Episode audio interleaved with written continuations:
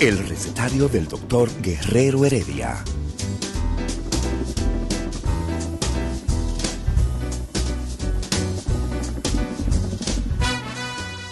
Una respuesta para cada pregunta. Una receta para cada problema. Ven a nuestra propuesta radial, amena, diversa y solidaria. Con alto sentido humano y profesional.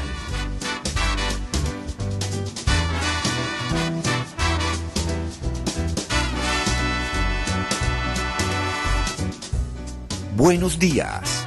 Bienvenidos al recetario del doctor Guerrero Heredia.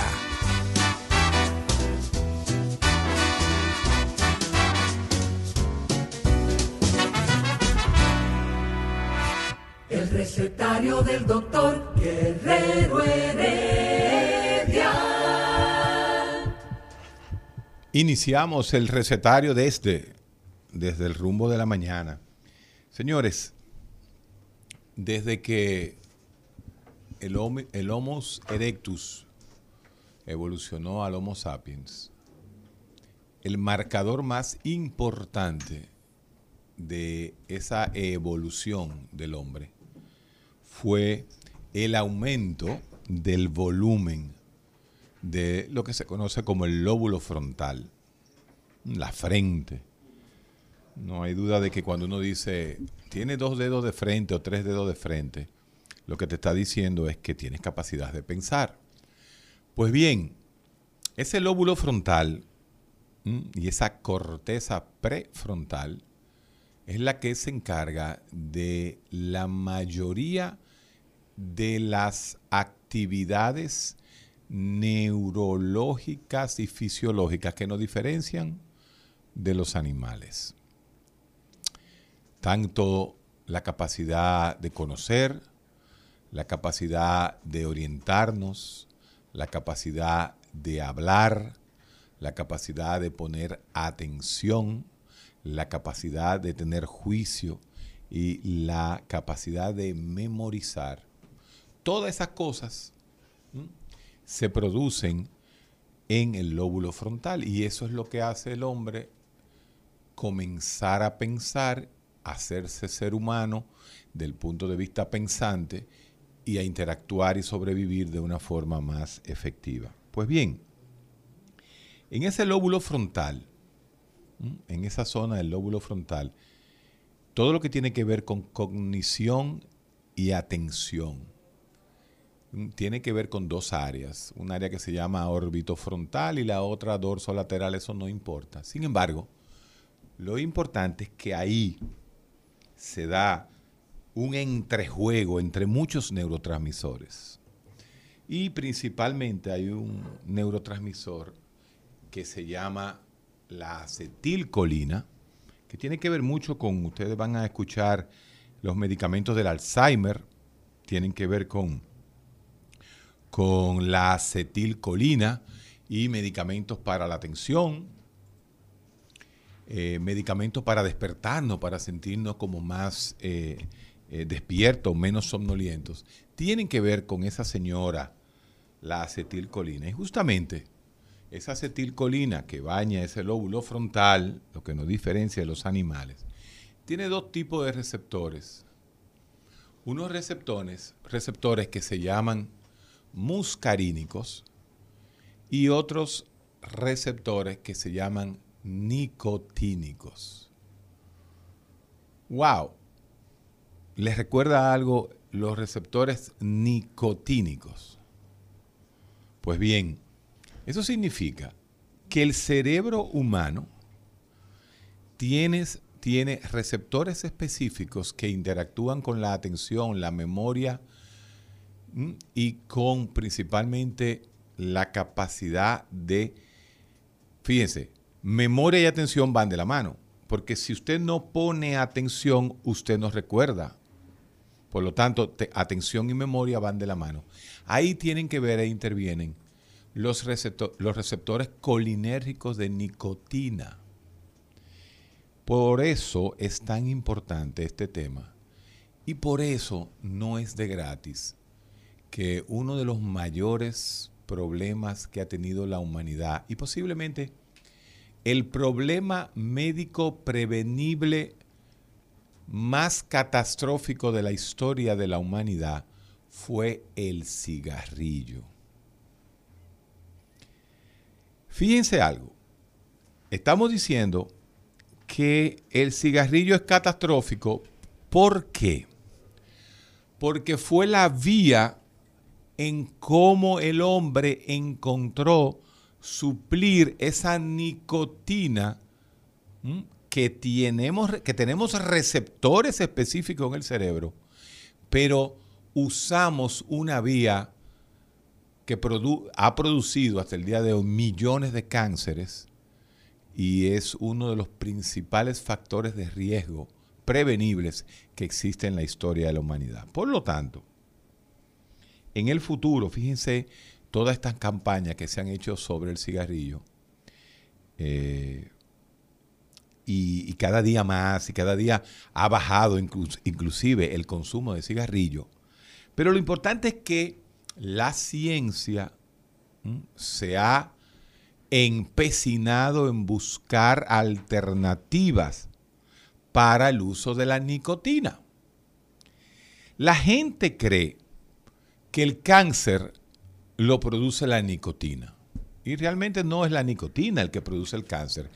El cáncer lo produce el taxi o el Uber que usa la nicotina para llegar al cerebro, que es quemar el tabaco.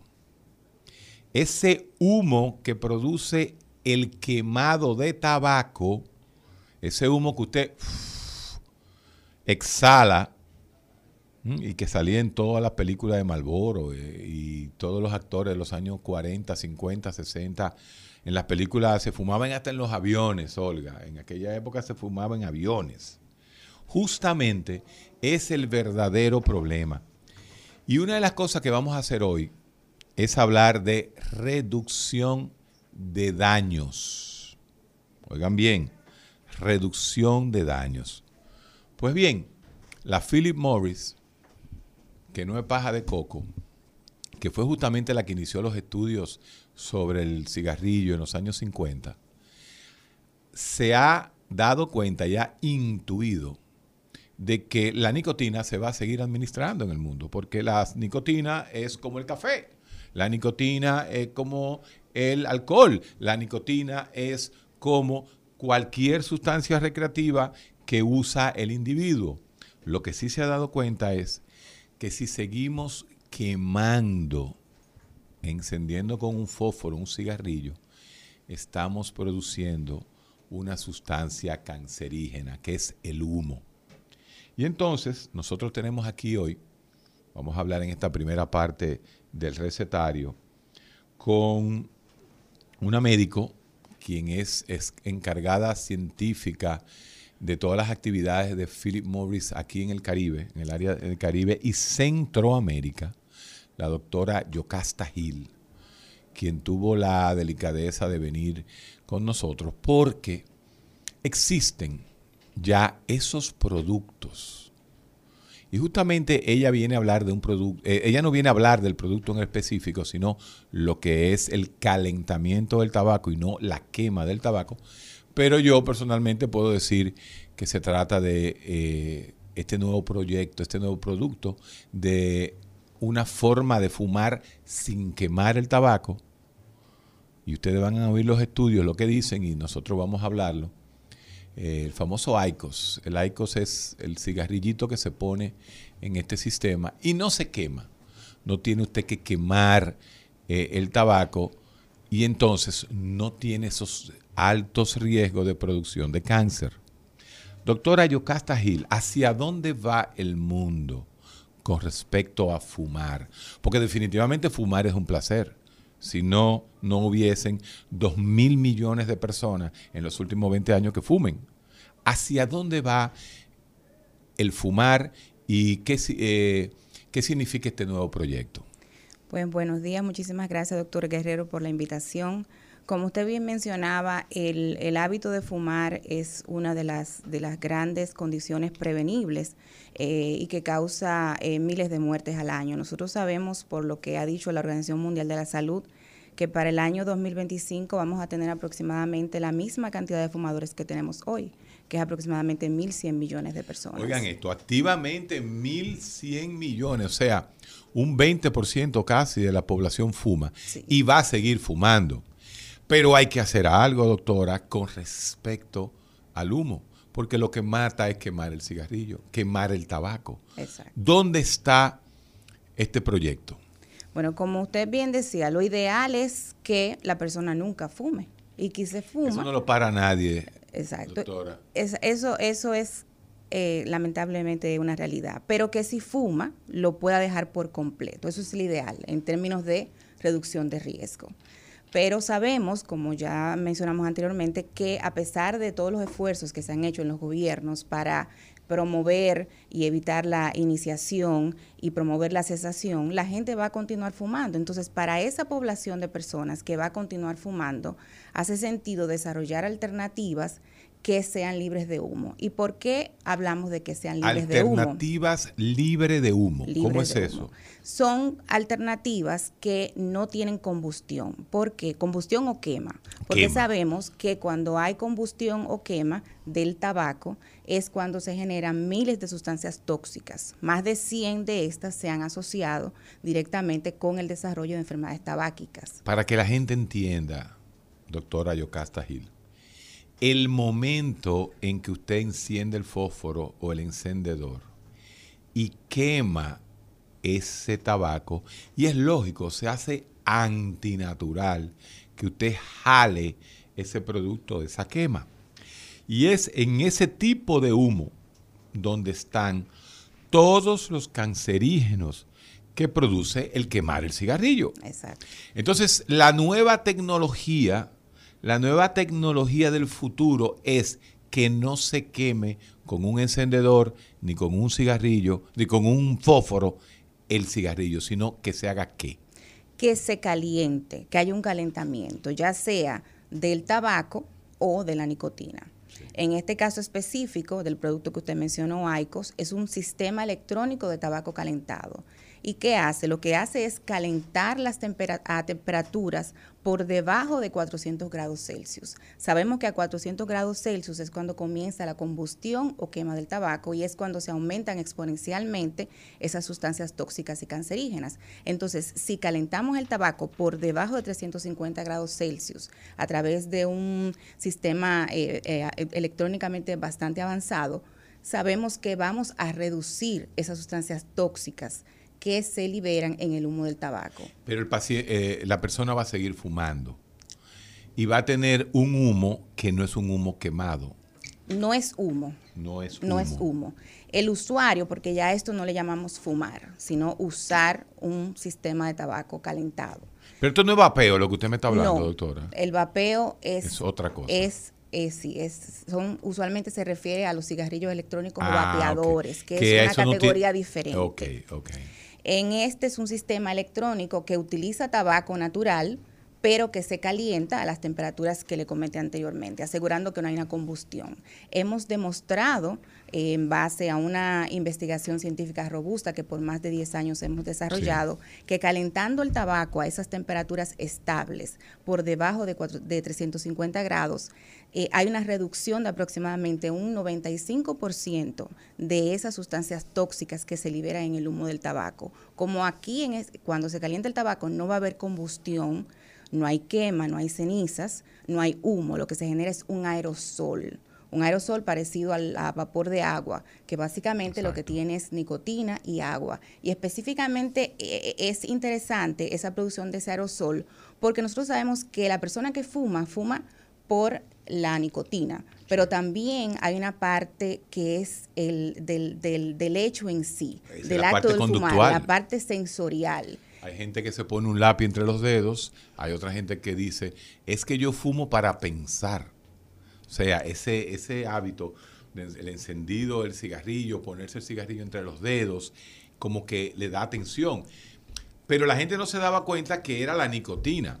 Entonces, como decimos, señores, la nicotina no produce cáncer.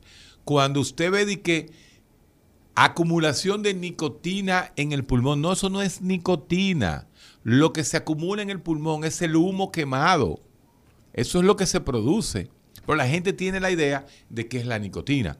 Entonces, a través de este sistema, más del 95, o sea, no estamos hablando del 40 ni el 30, sino el 95% de esas sustancias que podrían ser cancerígenas que tiene el cigarrillo tradicional desaparecen. Exacto, se reduce significativamente y esto lo hemos demostrado en evidencia, con evidencia científica robusta, como ya le comento. Nosotros tenemos eh, ya más de 10 años eh, realizando investigación muy similar al esquema que se realiza en la industria farmacéutica.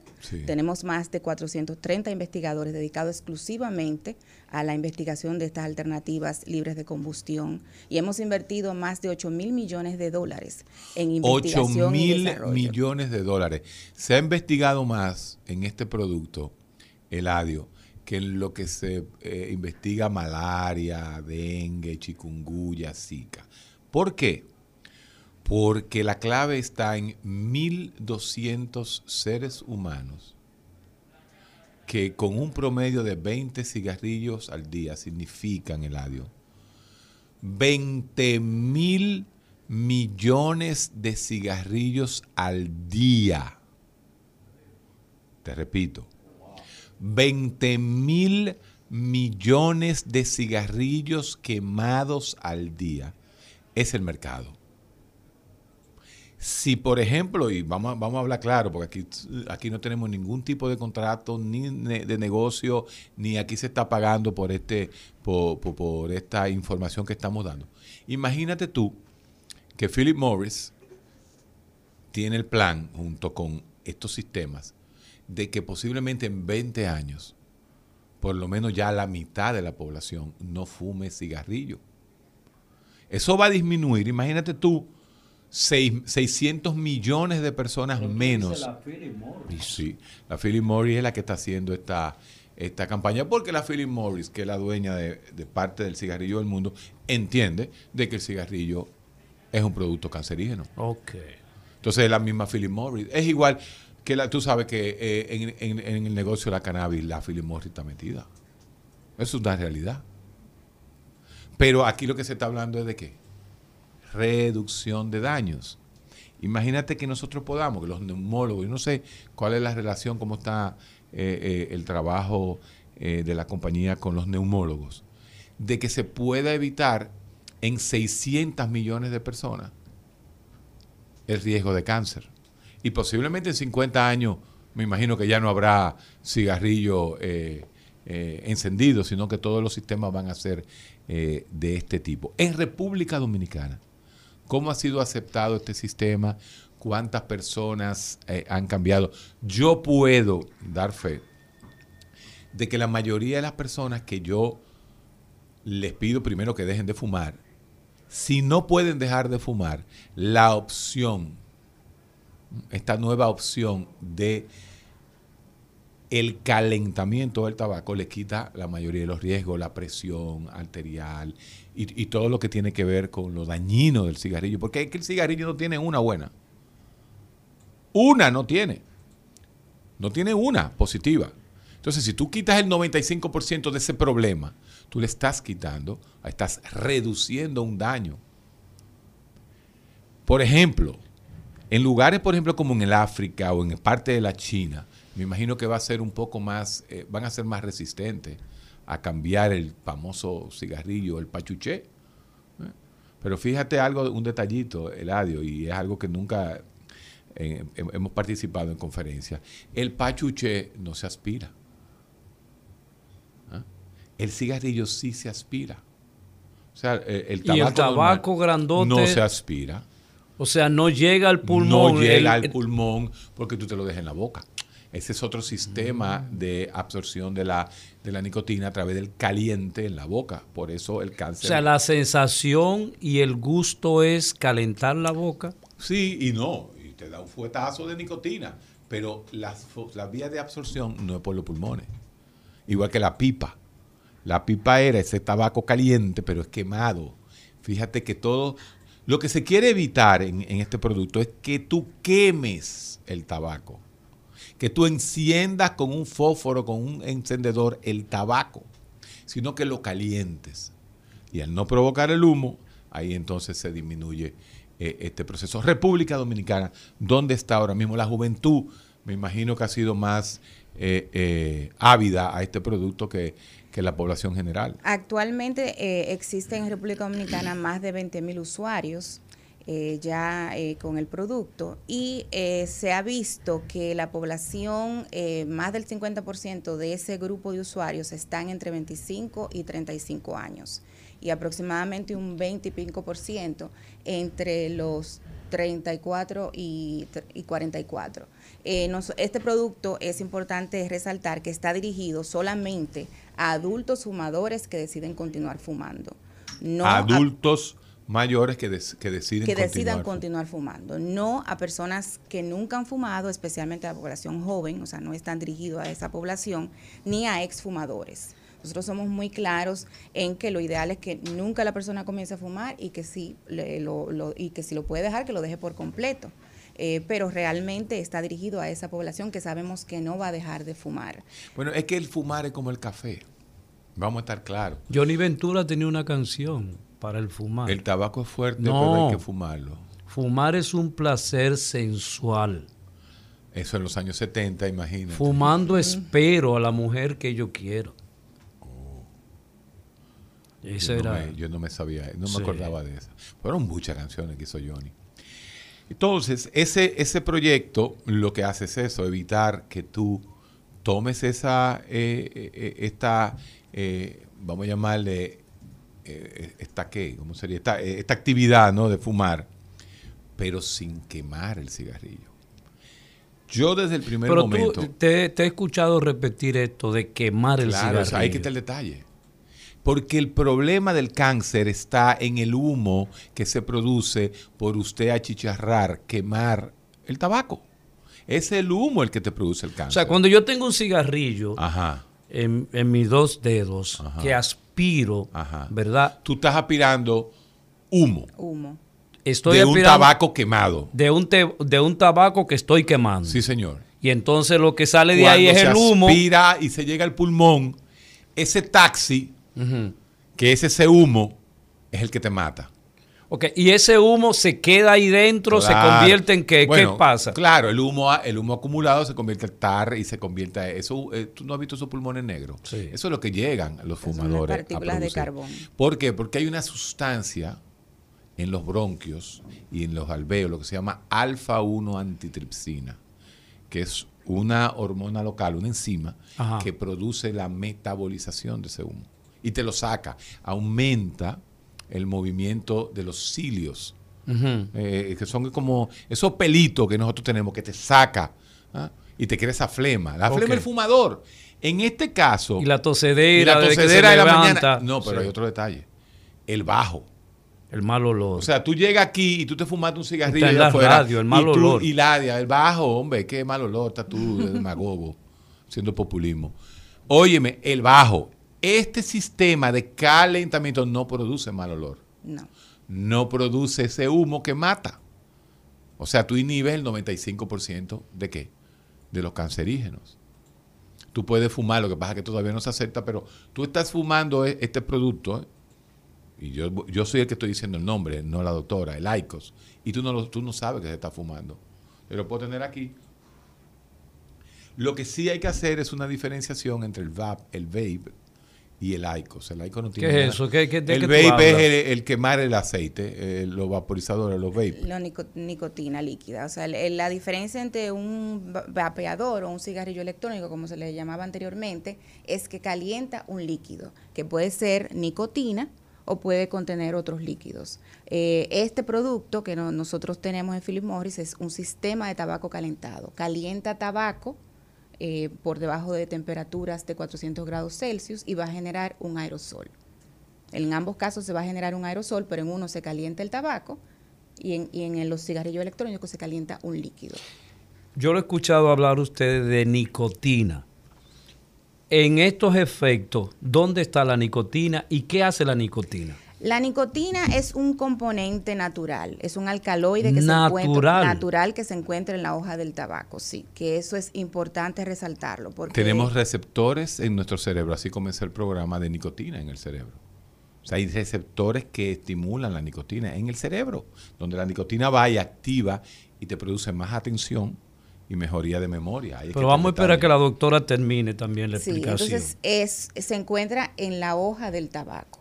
Y de manera eh, curiosa le puedo mencionar que se encuentra nicotina en muchísimos otros vegetales. ¿Ah, En sí? la- sí, en las papas, en berenjenas, tomates, claro, que a muy pequeñas cantidades. Ok. Eh, pero eh, sí es una sustancia natural que sabemos que es adictiva, que no es libre de riesgo, pero no es y la el azúcar no tiene entonces. El azúcar contiene porque el azúcar es adictiva. No, No, No, ok, continúe, doctor. Eh, sabemos que, eh, como le mencionaba, es adictiva, no es libre de riesgo y está contraindicada en ciertos grupos, especialmente personas jóvenes, mujeres embarazadas, pacientes diabéticos, pero no se sabe ya por estudios que no es la causante de esas enfermedades que nosotros conocemos como tabáquicas, como el enfisema, enfermedad cerebrovascular y el, y lo- y el cáncer, como mencionaba el doctor.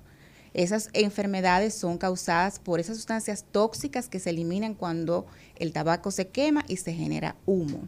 Entonces, en este producto que eh, estamos mencionando, es un sistema electrónico que calienta el tabaco en lugar de quemarlo. Entonces, al calentarlo se va a generar un aerosol. Pero no si está humo. caliente, espérese, doctora, yo estoy interpretando a nuestros oyentes. Si usted quema y calienta, ¿cuál es la diferencia? La diferencia es, cuando nosotros quemamos, es por encima de 400 grados centígrados. Ah, ok. Entonces, cuando calentamos, Ajá. es por debajo de 350 grados centígrados. Entonces, ahí aseguramos que no hay quema, no hay combustión, no se va a generar humo. Y hemos demostrado que en el aerosol que se emite de este sistema de tabaco calentado hay una reducción en promedio de un 95% de sustancias tóxicas en comparación con el humo del cigarrillo. Y esta solamente fue la primera parte de nuestra investigación científica. O sea, ya nosotros hemos demostrado que hay una reducción de la exposición del usuario a esas sustancias tóxicas, o sea, al efecto que esto genera a nivel del organismo, muy parecido a lo que ocurre cuando la persona deja de fumar. O sea, que los, los efectos que esto eh, produce son muy similares a lo, que la- a lo que ocurre en el organismo cuando la persona pasa de cigarrillo a dejar de fumar, que es el, es el objetivo de toda la investigación científica que nosotros hemos realizado y continuamos realizando. Tengo un amigo aquí, no voy a decir su nombre, aunque él puso su nombre aquí, Pe- voy a decir Pedro. Tengo dos años usándolo. Excelente, no produce tos ni flemas y adiós al mal olor. ¿Por qué? Porque no se está quemando, no se está creando el mal olor. Inclusive, Eladio, cuando tú usas el Aicos, se queda el tabaco. Tú lo ves el tabaco. Cuando tú prendes un cigarrillo, ¿qué hace? Se convierte en ceniza. O sea, tú destruyes la hoja completamente. En este caso, cuando tú sacas el cigarrillo de, de, de- del Aicos, tú te das cuenta que está el tabaco ahí adentro. O sea, no se convirtió en ceniza. Sí, queda ¿Qué es el problema? El problema es la quema de la, ya sea, porque fíjate, lo único que no se, lo único que se fuma en el mundo no es el tabaco. Se fuma la marihuana y se fuman otro, otro tipo de sustancias. Y ese es el problema. Por eso también, y en los, en los lugares donde está legalizada la marihuana, ya el 90% de la marihuana se usa también por estas vías, para evitar el humo, porque el problema es el humo. Cualquier humo es malo. Ponte a pensar, tragar humo, eso es malo, y punto. Tragar el producto de la combustión, de la quema, Y- de y se- cualquier se quede- sustancia. y lo grande que es se malo. quede ahí. ¿Tú fumaste en algún Sí, momento? mucho. ¿Para qué tú fumabas? Yo no tengo explicación de por qué yo fumaba. Pero fumabas. Pero sentía eh, placer, sentía relajación, me sentía también socialmente aceptado en En los tu época grupos todo el que mundo pa- fumaba. Sí, eh, sí, y, y nos levantábamos, por ejemplo, cuando yo vivía en Estados Unidos, no, eh, cuando nos reuníamos el grupo, éramos 10 y los 10 fumábamos. ¿Tú te imaginas eso? Sí, sí, sí, en cualquier lugar, el bajo. No, no, lo que El olor nosotros no quitaba producíamos nunca. era increíble. Y este sistema ya no, no, no te da eh, ese olor. ¿Cuáles son las Pero- próximos, los próximos pasos de ustedes aquí en República Dominicana con, con respecto a este nuevo sistema? Bien, nosotros actualmente estamos eh, celebrando que ya tenemos tres años en el país con este producto. Eh, tenemos más de 20 mil usuarios y eh, hay varios sistemas ya en el mercado. Próximamente vamos a tener un cuarta o una cuarto variante eh, para que la eh, del, del equipo eh, para que poder ofrecerle al adulto fumador que decide continuar fumando diferentes opciones y nosotros eh, pues estamos comprometidos con eh, un, un futuro libre de humo que es lo que nosotros estamos persiguiendo con toda esta investigación y desarrollo de estas alternativas libres de combustión. Es eh, importante eh, rec- recordar que para nosotros ha sido un hito histórico que el año pasado la FDA autorizó este La producto- FDA. la FDA autorizó este producto eh, de tabaco modificado con reducción de la exposición. Y lo hicieron después de años de revisar toda la evidencia científica que se les sometió para que ellos la, la revisaran. Y encontraron que realmente en ICOS no hay combustión, sino que realmente es un producto que calienta el Calienta. tabaco, que hay una disminución en el aerosol de aproximadamente un 95% de sustancias tóxicas en comparación con el humo del cigarrillo y que hay una reducción en la exposición del usuario eh, en comparación con el humo del cigarrillo.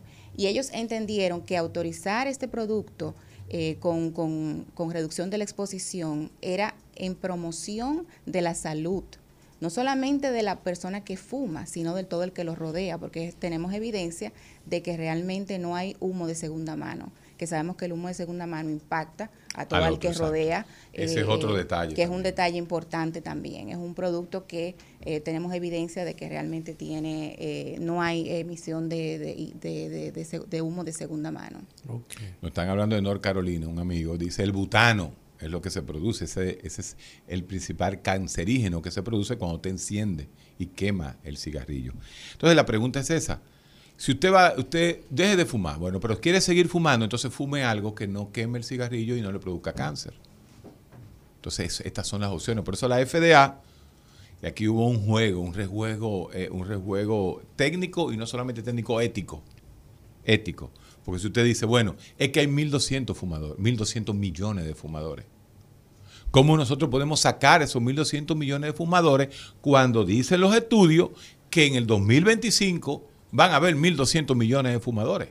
Ay, O sea, ¿cómo tú quitas ese riesgo de cáncer o qué medidas se pueden hacer para evitar eso? Pues justamente la FDA, ICOS demostró que es una medida donde se mejora más de un 95%. Y algo que usted dijo al final, el fumador de segunda, eh, eh, eh, el, el que está al lado mano. de segunda mano, el que está al lado del fumador, ese es vital también. Sí. Y en países desarrollados, doctor, que le puedo mencionar eh, UK, Nueva Zelanda, Japón, se ha avanzado bastante en incluir estas alternativas libres de combustión dentro de sus políticas de reducción de daño. ¿Para qué? Para que esos adultos fumadores que decidan continuar fumando tengan acceso a la información relacionada con estos productos y puedan tomar decisiones informadas y, y puedan acceder a estas, a estas alternativas. Eh, nosotros en Japón, por ejemplo, uno de los primeros mercados que, que tuvo el, el- el producto presente, eh, se ha visto una disminución de un 33% en la venta de cigarrillos, Sí. que es importante. Y cuando analizaron los, los, los investigadores, eh, al principio no sabían cuál era la razón y se dieron cuenta que fue después de la introducción de estas alternativas libres de humo, que comenzaron a ver esto y comenzaron a ver también reducciones en la incidencia eh, del, de fumar. Hay un, hay un detalle que yo se lo explico siempre a la gente y es con respecto a la juca. ¿Qué tú tienes que explicar? Tú sabes que la gente tiene como una idea, la juca. Yo le digo, señores, pero los musulmanes, el mundo musulmán, donde no hay, Una juca. donde no hay eh, drogas, donde no se consume drogas, se usa la juca, es la forma de fumado, la juca. Pero la gente no lo entiende. La gente aquí cree que la juca es un, es una es un, es un demonio. Cuando eso es lo que se fuma en los países donde no hay droga. Aquí sí hay droga, pero allá no. Pero son cosas que se quedan ahí. ¿Qué- ¿Cómo hace una persona para cambiar de un cigarrillo, de, deje esa caja de cigarrillos, se acabó, y podría usar este tipo de, de- de- de nuevos productos? Pero este nuevo producto, com- eh, complementando, es el que yo veo que los jóvenes fuman y tiran mucho hu- humo, bastante humo a la... Probablemente es lo que usted ve son vapeadores. El vapeo es otra cosa. el vapeo, que usualmente Pero el mismo vapeo también disminuye. Eh, ¿eh? también. Lo que pasa que estamos en un mundo, en un país donde, donde las cosas la gente no la entiende y punto, no la entiende. El mismo vapeador, ah, que mi hijo está vapeando a los 13 años. Bueno, comenzó a vapear. por- Vapeando, pero esa es otra nueva palabra. Sí, ¿cómo es? papá, esa se usa y mucha, esa está muy de moda. El 90% de los jóvenes lo usan esa palabra. Y, la- y los muchachos que están iniciando en el cigarrillo, que como digo yo, lo que están es vapeando. ¿Por qué? Porque no se siente, no hay que prender un cigarrillo, tú estás en el recreo, en el colegio, y tú vapeas y nadie sabe nada porque no huele. Entonces, esta nueva forma de administrarse, entonces ahí sí hay un lío. ¿Cuál es el lío? Que es- abusan de la nicotina. Le comienzan a meter nicotina por un tubo. Entonces los muchachos comienzan a tener que usar este, estos vapeadores usando demasiado nicotina. Cuando hay otros sistemas, como este sistema de, de Lycos, donde es, eh, es, es la misma situación que, que con un solo cigarrillo. Recuérdense que el problema es quitar el riesgo del humo. Esto es el futuro, ¿eh? Si nosotros estamos hablando de esto, esto es lo que viene el futuro. Inclusive el objetivo de la Organización Mundial de la Salud, claro, sería dejar de fumar. ¿Mm? Pero eso no va a ser posible. Pero podemos dejar de producir cáncer. Y estos son eh, para Son eso las están- alternativas estas de- son las alternativas de estos nuevos productos. Eh, agradecerle a la doctora Yocasta Gil, que estará por aquí en otros, eh, en otros momentos, ¿no? Porque este es un tema del futuro, este es un tema que está aquí. Y realmente, si yo tengo que elegir entre 10 fumadores, si yo logro que dos dejen de fumar, pero los otros 8, yo los puedo cambiar a estos nuevos sistemas de calentamiento, estoy haciendo medicina. Y prevención. Y prevención, exactamente. Así que muchas gracias, doctora. Muchísimas gracias a ustedes por la invitación. Nos fuimos. El recetario del doctor Guerrero Heredia. Eh, el doctor Guerrero Heredia eh, tiene mucho trabajo realmente. Y entonces él a veces, aquí fuera del aire, hacemos diálogos interesantes. Y el asunto está en que nosotros queremos dar algunas, atención, opiniones, porque no conocemos el caso que vamos Pues a digo, analizar. yo, tú me dices a mí, ¿qué pasó eso? Yo no lo vi. No lo vi en las redes. A- ayer hicimos un tema tan importante. Mira, el tema de ayer fue tan importante Ay, en el sentido teórico del asunto, ¿eh? sobre este ícono dominicano. Ícono. Sí, ícono. Y, este señor me han comentado a mí, pero ¿y cómo Héctor di que compara a esa sujeta con Elvis Presley? O sea, pero, pero, No, no. pero y- pero ¿y Yo- cómo es posible? Dile a eso? esos, en- eh, esos imbéciles que te dijeron eso, que yo no estoy comparando a Elvis Presley con Toquicha, yo estoy comparando los hechos, no los personajes. Lo que pasa es que tu gente que reaccionan así no, no, no tienen capacidad de entender a uno. Modestia aparte. Pero ven acá, No ¿qué lo lo, estoy hablando de Pero hechos. ¿qué los hechos? ¿Pero qué tú quieres? ¿Que un hecho así aquí lo haga Elvis Presley? Elvis Presley nació en Nashville, Tennessee. Sí. Es de Tennessee, es gringo. Aquí tiene que hacerlo un dominicano, nacido aquí, en un barrio de aquí. No puede ser Elvis Presley, porque si fuera Elvis Presley no fuera en República Dominicana, fuera en Estados Unidos. Entonces, ¿cuál es? Esas son, esas son las cosas de, de tu gente, mm, de, de, de todos esos grupos de, psicólogos que lo que están es acechando lo que uno dice, y tú lo sabes. Yo no estoy hablando ni comparando a Madonna. Yo dije que Madonna en el año 87, 88, 89, se acostó con un santo en el aire. Yo no estoy comparando a Madonna con Taquilla o Toquilla, ni estoy comparando a Elvis Presley con Toquilla. Estoy comparando los hechos que suceden en los diferentes lugares. Ah, que, eh, ¿y, por qué usted compara a Elvis Presley? Aquí no ha habido nunca un Elvis Presley. ¿Qué es lo más parecido a Elvis Presley que ha habido en República Dominicana? Johnny Ventura. Bueno, Johnny. Y hablamos de Johnny ayer y mencionamos que, que Johnny inclusive tuvo un discurso social y político. Pero ese no es el punto. Entonces, hemos, ese punto se movió tanto que yo quiero traer aquí, van a venir. Y tú deberías traer a un, alguno de los, de los grupos de Ateodón. Porque el lunes que viene se va a hablar traje el ingeniero que puso en cintura los dos que tú traías. Ah, esos dos vienen. Vienen para acá el lunes a hablar de imágenes. De religión, imágenes y por qué las imágenes sí o, o las imágenes no. O sea que sería bueno que tú invitaras a, a alguien Sí. del grupo de Ateodón para que hable sobre las imágenes. Y además hay que hacer el análisis desde el punto de vista psicológico. ¿Qué, qué, qué simbología tienen las imágenes en la construcción mental de algo que realmente no ha sido demostrado este, en la realidad concreta de los seres humanos? Cómo la percepción desde el punto de vista psicológico puede hacer esa interpretación.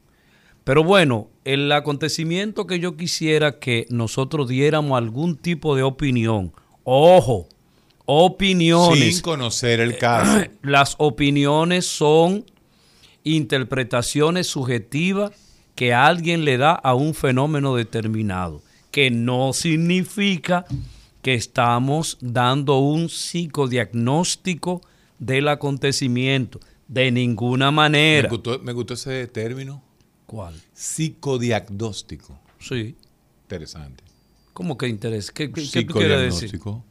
Un cardiodiagnóstico, un gastrodiagnóstico, un psicodiagnóstico, que nunca voy a utilizar esa palabra. Mira, déjame decirte lo siguiente. Ustedes los médicos Psico. utilizan el diagnóstico. Exacto. Y si es un cardiólogo, hace un cardiodiagnóstico. Si es un psicólogo. un Esa burla que tú quieres eh, eh, soslayar. No, no, no, no estoy haciendo No, no, burla. no, yo te entiendo. pero yo mí. te entiendo. Hay un cardiodiagnóstico. Sí.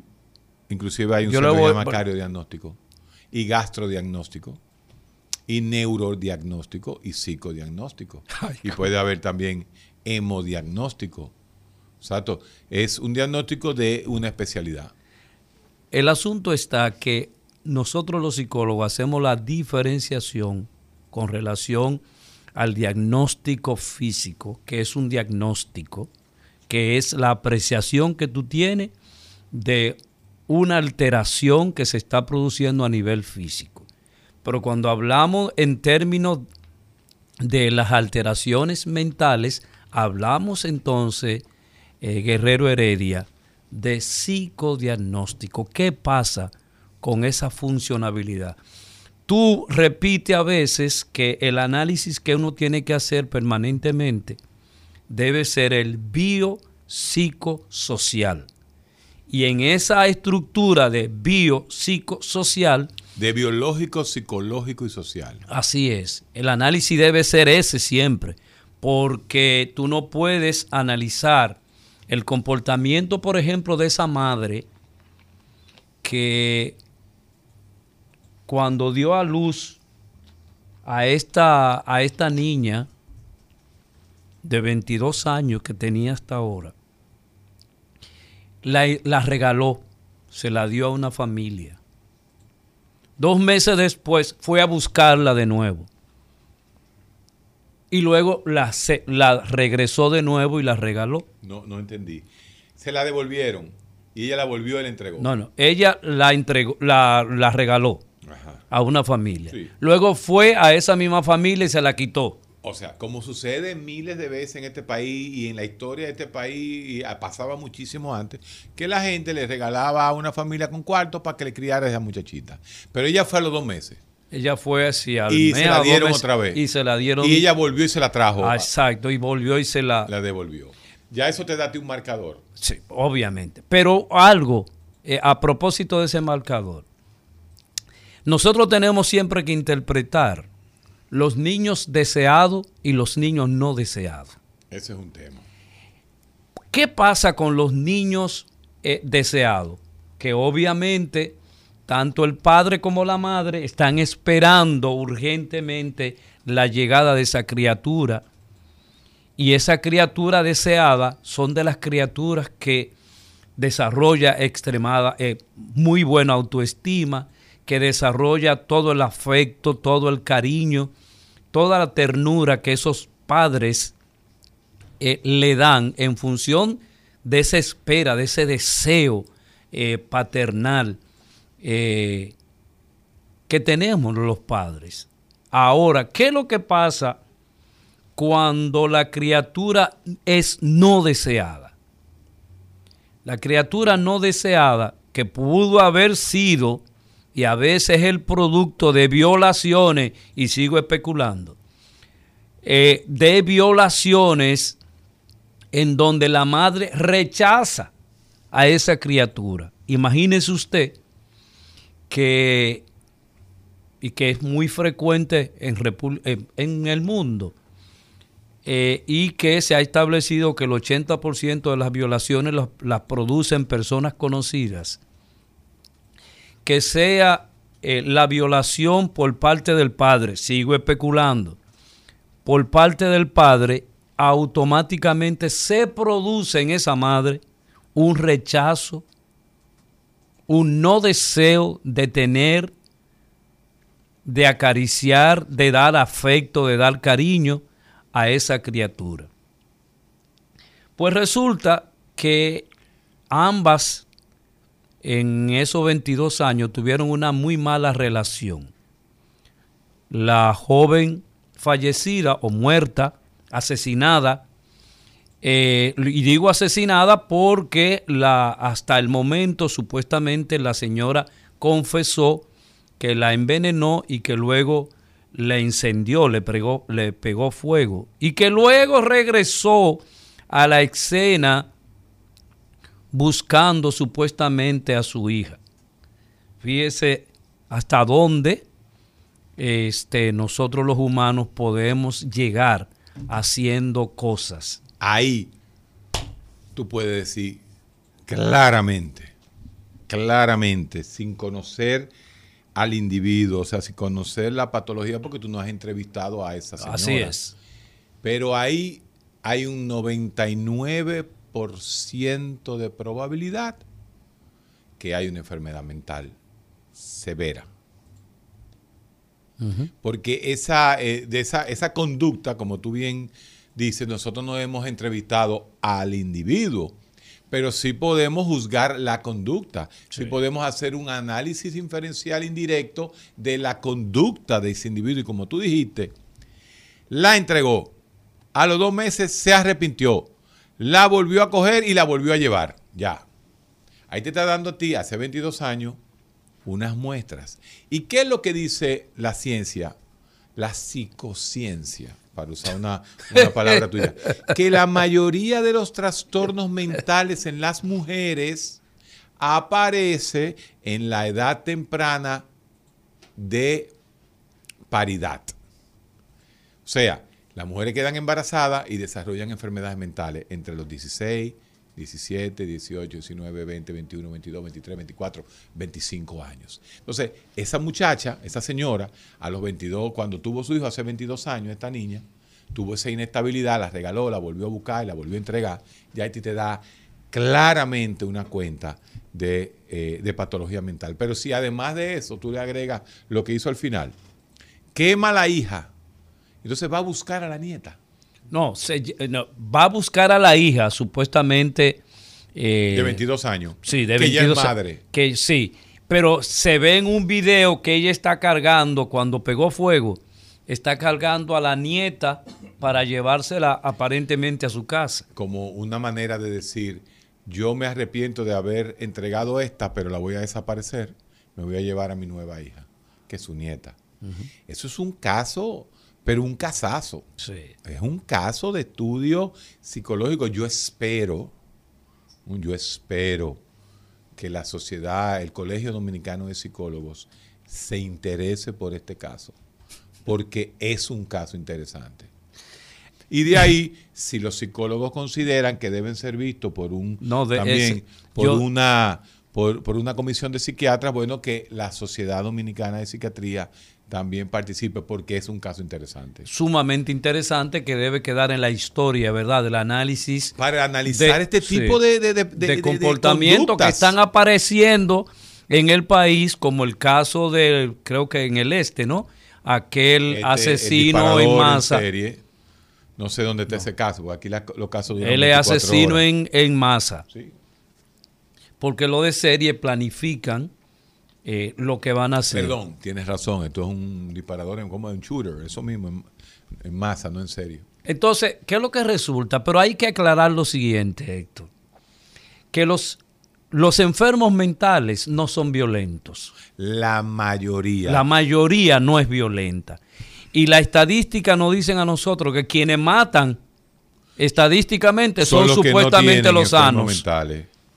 Son los sanos que cada año en República Dominicana llega el número de 2.000 y 3.000 personas que se matan entre sí. Y que de esos 3.000 eh, regularmente la gran mayoría son hombres que se matan entre sí y que solo eh, algunos hombres matan aproximadamente unas 100 mujeres, 90 mujeres cada año en República Dominicana. O sea, que la gran violencia está entre los hombres, pero como dice nuestro amigo Talquino Santana, aparentemente la muerte de un hombre es la muerte de quinta categoría. Que ¿Cómo así? ¿Cómo así? No te entiendo, Eladio. No un se hombre muere y no pasa nada. No pasa nada. ¿Y si muere una mujer? Ay, ay, ay. Titulares de primera. Salen los, en, los, en los titulares de, los periódicos del país. Pero se mataron cuatro hombres. Cada fin de semana se matan aproximadamente nueve hombres. Nueve varones. nueve varones. Pero eso no le importa a nadie. Y ojo, son nuestros primos, nuestros hermanos, son seres productivos que cuando dos hombres se matan son dos hogares que quedan sin el proveedor. Claro. Y entonces tú dices que se le importantiza más cuando es una mujer. ay, ay, ay. pero eso es lógico. Porque no, lo que pasa es que eh, es, hay una venta emocional. Y, y hablábamos ayer del mercado, y yo insisto en el mercado. El mercado vende cuando explota de manera emocional esos acontecimientos. Porque, ajá, cuando me matan a mí un hermano no tiene la misma dimensión que el caso de una mujer. La mujer es el sexo fuerte. ¿Cuánto? Eso es verdad. Eso nada más no se lo creen algunas mujeres. Sí. Las mismas mujeres son las primeras, porque son las más machistas de todo. No hay vaina más machista que una mujer. Óyeme, eh, en, general, eso es una realidad. ¿Cuánto feminicidio ha habido este año? No, no tengo la estadística. Yo no sé si. Más o menos. Vamos a buscar cuántos feminicidios hasta junio, hasta julio, agosto. Hasta julio. Deben por ahí por, por 40, 50. Estoy no sé, no sé el dato. No ha habido ni 26. O sea, ha habido mucho menos que en años anteriores. ¿Y cuántos hombres se han matado entre sí? ¿Cuántos homicidios, cuántos hombres se han muerto? ¿Cuántos hombres han, sido moridos? Mm, vamos, vamos a ubicar ese dato porque es interesante. Pero te vas a tirar en contra muchas ONG, tú. Pero yo, pero yo vivo de ONG. A mí ni me van ni me viene las opiniones que puedan dar. Este, si uno teme eh, por esas opiniones, no está en los medios de comunicación. las mujeres no votan por las mujeres. Ni dejan pasar en el tránsito a otra mujer que quiere cruzar de, de un lado a otro. Óyeme, tú tienes un sesgo muy... Tú eres muy machista, mano. Pero no, pero son las demostraciones. Tú, estás tan machista como las mujeres. Oye, este tipo. Sí, no hay cosa más... Sí, tú estás machista como los abuelos. No, yo estoy... No, yo estoy diciendo las cosas que ustedes no dicen. Yo me acuerdo de mi abuela y mira que esa era de, de que alemana. Eh, los tres nietos míos están en la calle. El problema de ustedes, las mujeres. Ay, mamá. Le tiraba la culpa a ella. Sí. Ay, papá. Guarden su gallina, que los pollitos míos están en la calle. Ay, qué orgullo ese. Cuando eh, una mujer da luz eh, de manera prematura, hay dos cosas. Se puede salvar si es una niña. O sea, tiene más posibilidades. tiene más mayores posibilidades Porque de, que la mujer es el sexo fuerte. eh, por definitivamente. biológicamente hablando. Pero si es un varón, ese muere. Fíjate que hasta en el COVID eh, hay, mayor, hay mayor mortalidad en hombres que en mujeres. Es que somos el sexo débil. Y no es que duramos, porque hay más viudas que viudos. Pero- Pero, eso pero- es lógico, pero eso es lógico por la diferencia de edad, de que un hombre se casa con 10 años más que la mujer, 8 años más. Pero a pesar de eso, la mujer dura más que el hombre. Seis años más que los hombres. Un poquito menos, pero ah, dura más que el No, hombre. las estadísticas dicen seis Y- años más. En toda pare. la cultura, ¿eh? La mujer es la que pare, el hombre ñoñísimo. Lo- el hombre lo que tiene mayor masa muscular. ¿Tú te imaginas tú metiéndote un lápiz de eso de colores por los ojos? Hermano, sacarse una ceja es como ir a la 40. O sea, sacarse una ceja y, y tú ves, no, y lo grande es cuando tú ves cómo se le levanta la, la piel, hasta que ¡ta! sale la fodida cara. Y no dicen nada. no, no dicen nada. No reaccionan. Pero tú te imaginas. El sobaco. Pero tú te sabes- Tú imaginas. sabes el lío que es afeitarse el sobaco. Pero tú Y los pies, mi hermano. Esas mujeres que se ponen esos guayos en los pichichuaques, tú ves que les guayan esos pies. Yo me quedo, Dios mío. Y cuando les jalan las uñas, mira, a mí, cortan- a mí se me entierran las uñas. Y las personas que le hacen la uña tres veces a la semana a, a- a mi esposa, me lo hace a mí una vez cada seis meses, porque yo no aguanto. Pero son unos dolores grandes. Y la mujer lo hace todos los días. Pero tú te imaginas tú eh, menstruando. No, no, no, no, eso es duro. No, no, no. Y, y- y- el embarazo, el embarazo no es fácil, hermano. Nueve meses. Después dicen que el la hombre, el hombre es un ñoño. El hombre, No, los- nosotros somos pendejísimos. El sexo débil. y el dolor, la mujer tiene me- soporta el dolor mucho más que el hombre. Eso está demostrado científicamente. Y entonces las mujeres, pues, eh, como es más inteligente que los hombres, buscan mayor ayuda. Siempre están buscando ayuda. La mujer, eso sí es siete años. Sí, La mujer busca ayuda primero que el hombre. así es. La mujer llega por depresión, el hombre llega por trastorno de ansiedad. Y la mujer es tan inteligente que te van a votar a ti. Y saben que eso Que es... me van a votar a mí, o Sí. sea, me van a dejar. Sí, te van a dejar. Sí. Re- y resulta que la mujer hace el duelo, esas cinco etapas del duelo, la hace contigo ahí adentro, pero ya ella tiene la decisión. Cuando la mujer vota, vota. Pero hay una Mira, canción por ahí se- cuando la mujer decide olvidar. Óyeme, óyeme, sí, una canción horrible. No voy a decir la palabra que comienza con CH. Exactamente. Eh, pero yo te digo una cosa. Cuando a una mujer se le sale un hombre, compadre, Ya, no hay nada que hacer. nada nada que, que hacer. Vamos a escuchar ahora, creo que tenemos ahí el audio, alguien el cual tú deberías sentirte orgulloso de ser parte del staff. Hermano, del eso lo trajo usted. Haga lo que usted quiera. eh. El recetario del doctor Guerrero Heredia. El dinero no compra la felicidad, pero la pobreza no compra nada. Así te decían las abuelas de uno. Definitivamente la, la, la pobreza es una desgracia, ¿sabe? Oye, oye, oye, este idiota.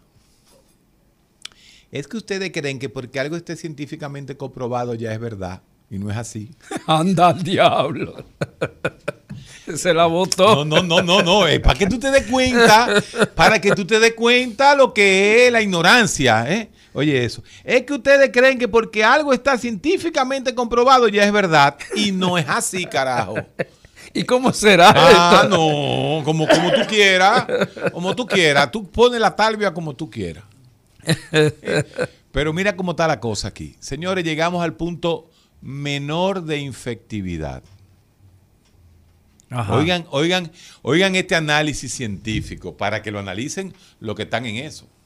Porque ya yo dejé de, de hablar de COVID de hace mucho tiempo. Me harté. Pues la gente no lo entiende, definitivamente. Eh, oye esto.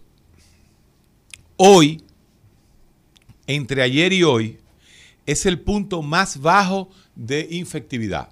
Cuatro puntos y pico. Excelente. Sin embargo, ¿Qué pasa? hace cuatro días para adelante, están aumentando de nuevo las camas de cuidados intensivos. ¿Qué quiere decir eso? ¿Qué Delta. quiere? ¿Qué quiere? Delta. Sí, Delta.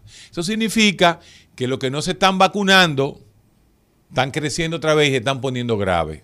Aunque la positividad ha bajado porque hay 5 millones de vacunados. Ahora yo te pregunto, Eh, si hay 10 millones de dominicanos por lo menos con una dosis, donde tenemos más de un mes y medio en el estancados, porque el dominicano no se está yendo a poner la segunda dosis. Tú sabes lo que es esa vaina. Hay 4 millones de personas aptas para ponerse la segunda dosis y no se la ponen. ¿Qué maldita explicación tiene eso? Esa, esa, mira, Sí. esa, la que yo te acabo de decir, la señora que se para y se para y dice, es que ustedes se creen que porque algo está científicamente comprobado de verdad. Eso no es así. Entonces, ahí, ahí, ahí es donde queremos llegar. Ahí es donde queremos llegar. Hay cuatro millones y lo grandes. Porque nos encanta denigrarnos. Señores, tenemos la vacuna en República Dominicana. Tenemos las vacunas. No, eso es nosotros, estamos a nivel de Estados Unidos, Israel. De Estados Unidos, Israel. Que tenemos la vacuna ahí en la esquina. Aquí hay países. Esperando a la- Nicaragua no ha comenzado a, eh, a- vacunar. Eh, esos dos grandes países, ¿no? Esos dos grandes potencias mundiales como Nicaragua y, y- y Honduras, que también lo de las tres causales, igual Sí. que aquí, ¿eh? no han comenzado a vacunar su Dios gente. lo va a remediar. Eh, bueno, no sé quién lo va a remediar. Yo lo que sé que es una realidad. Tenemos la vacuna en República Dominicana. Y hay cuatro millones de personas que se están retrasando. Si esas cuatro millones de personas se vacunan, Estaremos como debe ser. estaremos en inmunidad de rebaño y nos infectaremos de Delta, pero no gravemente. Así es. No, no ir a, a cuidado intensivo como está aumentando ahora. Está volviendo a aumentar en esta semana por alguna razón. Yo no la conozco. Yo puedo inferir que es la Delta, pero hay 4 millones. Están vacíos los centros de vacunación. Vacío, vacío, vacío. ¿eh? Y hay aquí países, señores, buscando esas vacunas y nosotros las tenemos aquí. Entonces, aquí, en esta próxima semana, después del 16 de agosto, después que pase eh, toda la... El gobierno debería hacer una nueva eh, ofensiva Sí. de vacunación, pero agresiva. De salir a buscar esas cédulas que De se lo que se pusieron de lo una. que se pusieron la primera vacuna y salir a buscarlos. Salir a buscarlos por todos lados. Yo creo que hay que ir ya a los teteos, a, lo- a- los centros de vacunación a vacunar. Hay que vacunar, señores, es lo único. Y mira, Porque quienes están yendo. definitivamente ya el dominicano se quitó la mascarilla en los lugares de teteo. Oh, sí. O sea, la gente cree que es el Ya gobierno. pasó, el que ya pasó. no, ya pasó, que la cuarentena y mascarilla tiene que ver con lo mismo. Ayer estaba la ciudad encendida en todos los lugares y no había una fucking freaking mascarilla. No lo había. Pasé por todos los centros de la nueva, el nuevo lugar del teteo del país, que es la Gustavo Mejía Rical. El la Gustavo Mejía Rical es el corazón de Piantini y Naco. Clase media. No, clase alta. Clase ¿Qué alta, media. sí. Clase alta. Y ahí es donde se está teteando en este país ahora mismo. En la Gustavo Mejía Ricard. Los negocios, los nuevos negocios. Entonces entren ahí a la discoteca donde no hay nadie con, con- con mascarilla a vacunar. Porque definitivamente hay que seguir vacunando. Y te quería decir que son los jóvenes que están entrando a cuidados intensivos. Ha aumentado, igual que en México, ha aumentado el flujo de jóvenes sin vacunas. Así mismo. Qué es. cosa, ¿eh? Pero, pero lo grande es que en este país hay vacuna. lo grande es que hay vacuna. Y tú todavía vienes aquí, haces una pequeñita encuesta y aparece gente que no se ha vacunado. Sí. ¿Eh? Eso Ese- es clásico en nosotros. No, no, eh, sí, es el de es el la del- comunicación no el verbal clásica. no, no, sí. la ignorancia del dominicano Es se, chui- se chuipear. resume en el swipear. Ya este. Sweep. Ya este. Porque, que- porque está que científicamente comprobado. Buen freco. Entonces no sabe nada de la Es vida. loco. No sabe lo que es la vida. Así Es un mismo. loco viejo. No, no, es- es- es difícil socialmente. Es difícil socialmente mantener un discurso científico. Así es. Porque uno no puede solamente fiarse del discurso científico. Ya usted ve lo que pasó con la Primera y la Segunda Guerra Mundial en la época de la mayor razón del mundo. Pero, pero caramba, hay cosas que se caen de la mata. Y Entonces- media. Mm, eh, Entonces hay que seguir vacunando. Y mira, cuando los productos se caen de la mata, Eh. a los árboles les interesa que tú los recojas y lo lance Para, o- para, crear cre- otro árbol. para crear otro árbol. Y mientras el hombre esperaba que el árbol tirara la fruta, no, hace- no, no evolucionaba. Sí. Por eso que en el África se quedaron como tenían el mango ahí mismo. Sí. Pero cuando el hombre migró para, para la zona fría, que Noruega. tenía que guardar alimento durante cuatro meses, entonces aprendió a ahorrar, aprendió a almacenar, aprendió a cultivar en ciclos cortos para poder sobrevivir. Aprendió también a disfrutar de la naturaleza. a entender los cambios A entender que hay esos cuatro primavera, cambios, sí. verano, otoño e invierno. E invierno. Por eso que en República Dominicana no pasa eso. Nosotros tenemos verano caluroso y verano fresco. Sí. Aquí no hay más nada. Y, y se está, leía yo en el periódico el día de hoy, que nosotros vamos a estar sufriendo el calentamiento global.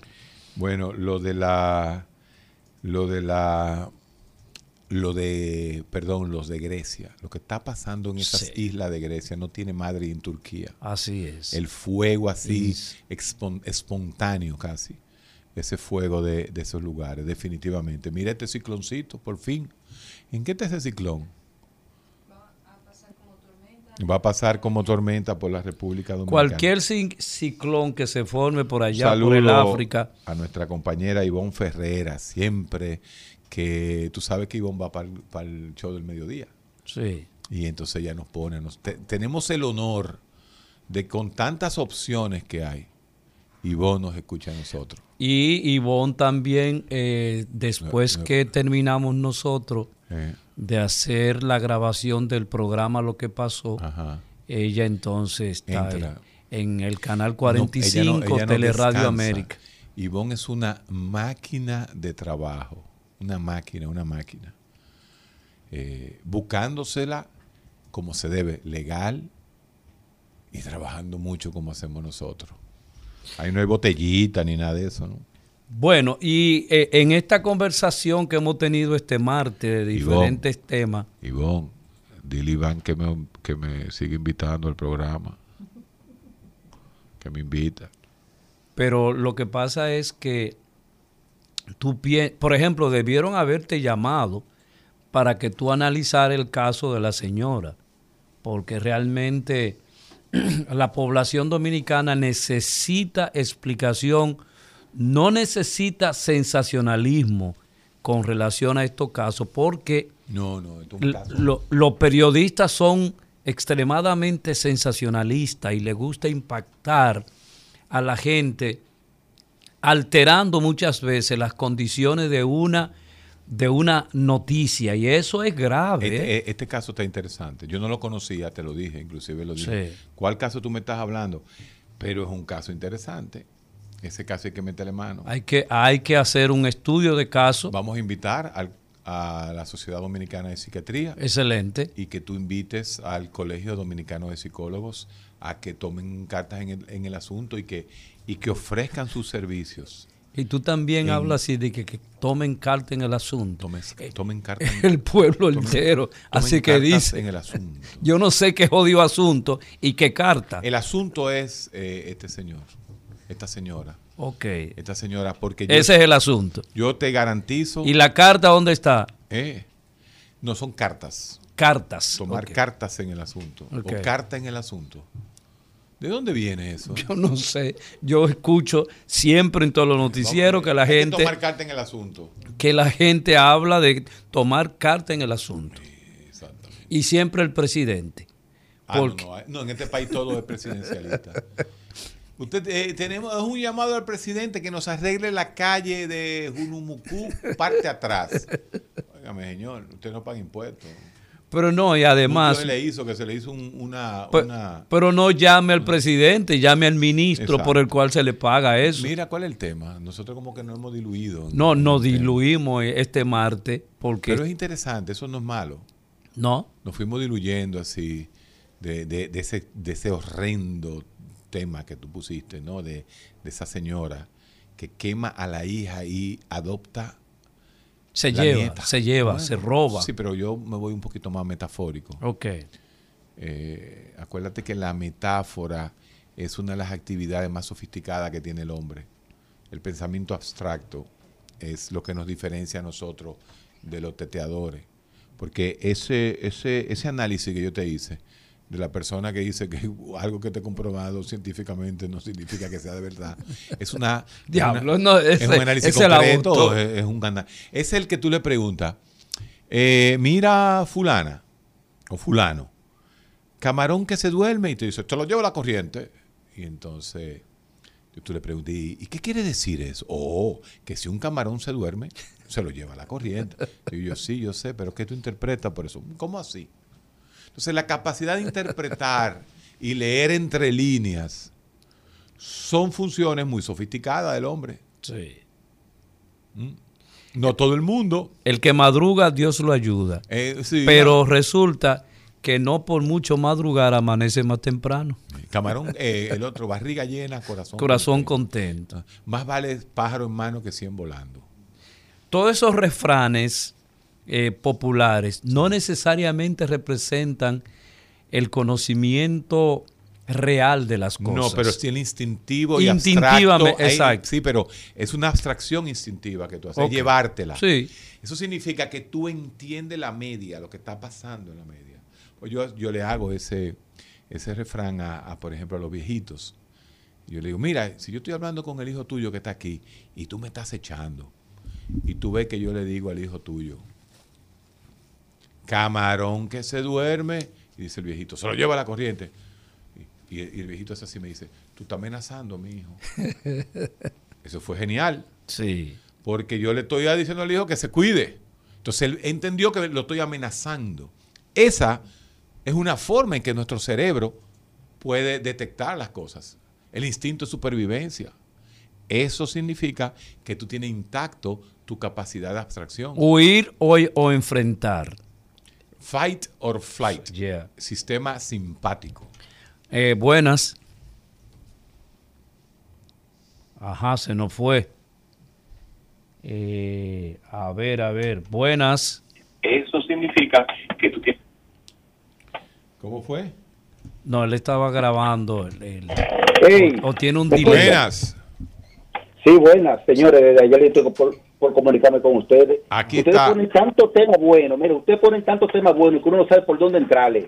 Exacto. Los Eh, temas pero, son buenos. pero el tema de ayer, Héctor, mira, el tema, o sea, el tema de la señora que quemó la hija, importantísimo. El tema del COVID ahora, como está, cómo está repuntando ahora, eh, con, principalmente con la con la nueva cepa, con la Delta, es importantísimo. Pero también el tema de Toquilla ayer, sumamente importante. Te voy a dar mi comentario. Te voy a dar mi opinión dominicano. Fue, fue un tema de salud, para mí fue un tema de salud. ¿Por qué? Porque la salud no solamente los de enfermedades, la salud también es el bienestar físico, mental y social de un momento determinado, un elemento determinado. Entonces, Toquilla para mí se convirtió en un tema no de farándula, no, sino un tema de salud psicológica social. Para mí, ese tema, ese impacto de la psicología de la música en la sociedad, eso influye en la sociedad y en la mente de los niños ahora mismo y de la juventud, como influyó la música, salsa, eh, rock en aquellos años para nosotros. Sí. O sea, yo pienso que la música es circunstanciar a la persona. Cada generación trae y produce su propia música, inclusive con su propio baile y con su propio estilo de vestir. Acuérdate Claro. que eh, el, el tabaco, aunque era un tema de protesta de Johnny Ventura, impuso el baile del tabaco cuando se movía para, lo, lo- para, para ambos lados. Y, y la forma de vestimenta, lo Elvis Presley, esta, esta, campana y esta cosa, eso lo impuso la música. No solamente impone forma de vestir también impone forma de pensar y de ver la vida en ese entonces. Y en, y en aquella, y en aquella época, los que Johnny Ventura, los Beatles, John Travolta, los Gees, esa gente influyeron en nosotros de una u otra forma, de una manera positiva o negativa. En mí fue positivo.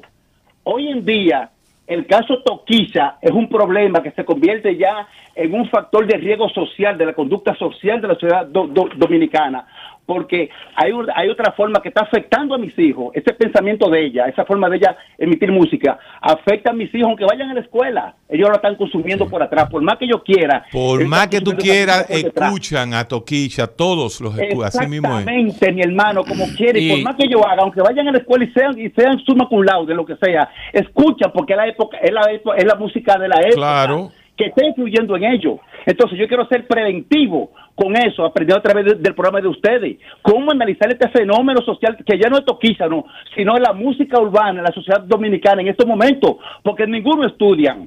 Todos consumen droga, usan los pantalones de talles ba- bajitos, tienen una conducta que están afectando la forma de pensar a mis hijos. Por lo tanto, es motivo de salud social, el impacto social, psicológico de la música en la población dominicana en este momento. Gracias, hermano.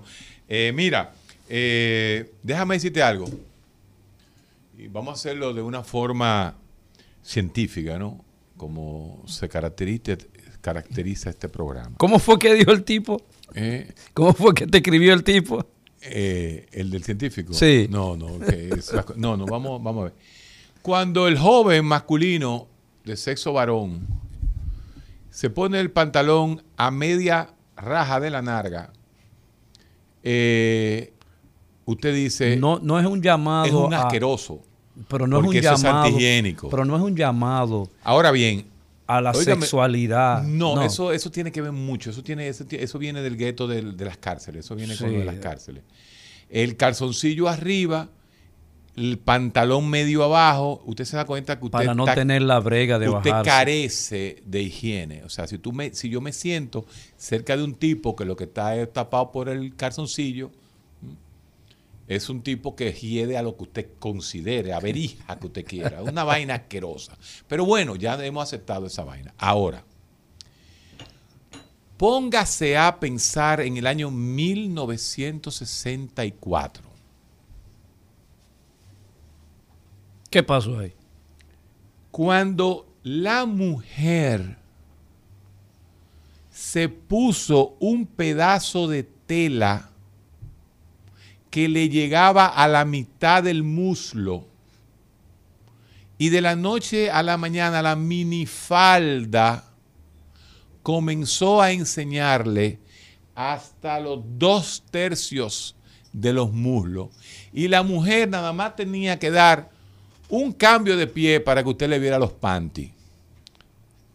Y eso pasó, El deseado panty de los adolescentes. y eso pasó hace casi 60 años. Hace ya 60. A la abuela mía casi se puso una, una, una minifalda. ¿Mm? Entonces, usted tiene que tener una idea lo que fue cuando la mujer dominicana comenzó a usar la minifalda y lo que creó en ese momento esa imagen. Las cosas que todavía llaman la atención en el mundo posmoderno, cada día seguirán siendo cosas escandalosas, porque ya no queda más que enseñar. Ya la sociedad es una sociedad pornográfica. Ya el sexo Adiós capitalismo. no tiene imagen. Adiós capitalismo. Ya estamos buscando una nueva sociedad justa, justa como los países nórdicos. Como no, como dice François Lyotard, la condición posmoderna es el final de los metarrelatos.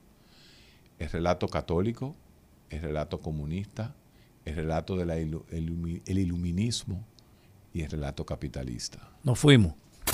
Rumba 98.5, una emisora RCC Media.